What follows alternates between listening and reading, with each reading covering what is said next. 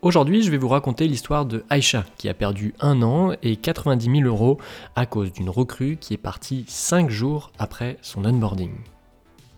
Chaque semaine, je vous raconte l'histoire d'un entrepreneur que j'ai rencontré qui a raté un recrutement. On aborde où ça a planté, combien ça a coûté et comment vous pouvez l'éviter. L'objectif, en quelques semaines, vous saurez reconnaître les erreurs les plus communes de recrutement et les éviter. Aïcha, c'est la CEO d'une entreprise hardware. Elle vend des batteries et aujourd'hui elle recrute son directeur des opérations. C'est un recrutement difficile pour elle pour deux raisons. La première, c'est parce que c'est un poste où il y a beaucoup d'impodérables. Il y a des pannes possibles, des déplacements nécessaires pour aller euh, faire du service technique. Et donc, il faut savoir s'adapter. Mais en même temps, et c'est ça qui rend le recrutement difficile, c'est un marché régulé, la vente de batteries. Il faut donc garantir la sécurité en structurant bien les process en interne. Il faut donc à Aïcha un directeur des opérations qui est à la fois structuré et qui s'adapte bien aux urgences. Et en termes de comportement, ce sont souvent des points antagoniques. Après des mois de recherche, Aïcha finit par trouver deux candidats qui semblent chacun savoir faire plus ou moins les deux. Ils ont d'ailleurs des CV quasiment identiques et Aïcha a du mal à les départager. Elle va donc faire un dernier entretien et en le faisant, elle se rend compte qu'il y en a un qui semble meilleur pour structurer et l'autre meilleur pour s'adapter.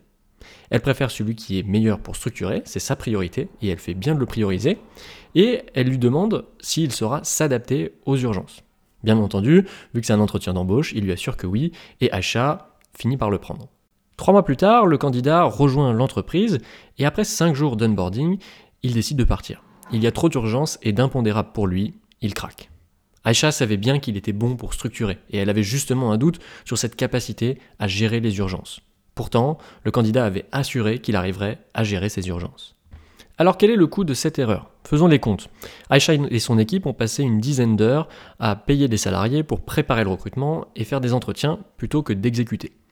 Ils ont ensuite mis trois mois pour préparer la fiche de poste, chasser des candidats et faire les entretiens.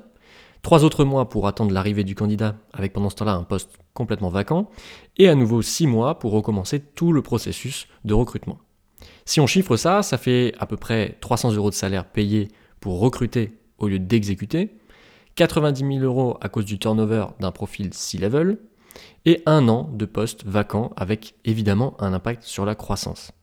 Aïcha, c'est presque un an d'exécution qu'elle a perdu, et plus de 90 000 euros également.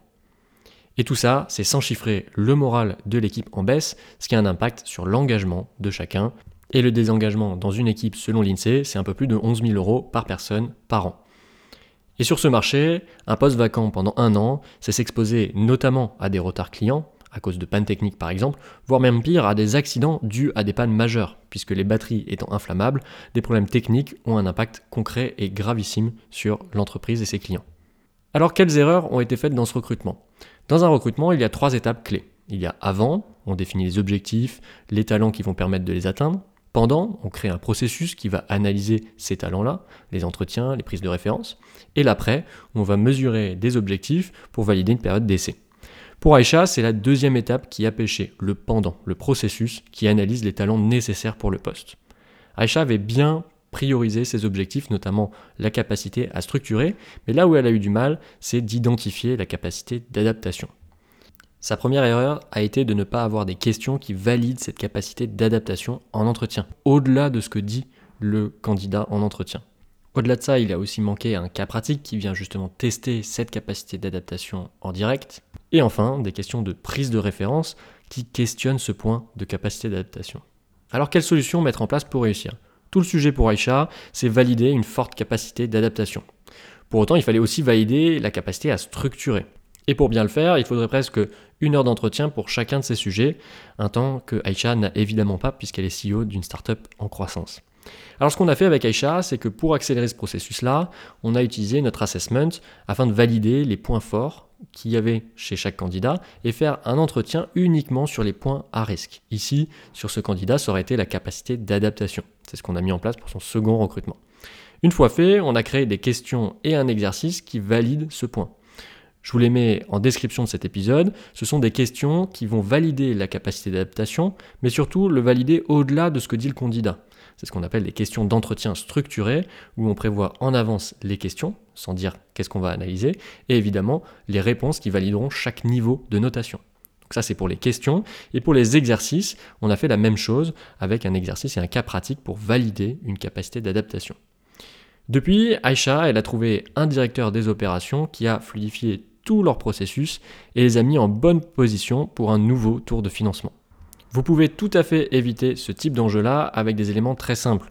Par exemple, nous vous avons mis les exercices et les questions types que vous pouvez réutiliser si vous devez aussi valider ce point-là. Il suffit de les dupliquer dans votre Notion et de les adapter à vos enjeux. Merci de nous avoir écoutés. Vous saurez désormais éviter une erreur de recrutement en plus. Je vous donne rendez-vous la semaine prochaine pour un apprentissage supplémentaire. Et si vous avez un ami qui a besoin d'éviter cette erreur, n'hésitez pas à lui transférer cet épisode. Et si vous avez besoin d'un avis sur un de vos recrutements, parlons-en, ça se passe en description. A très bientôt.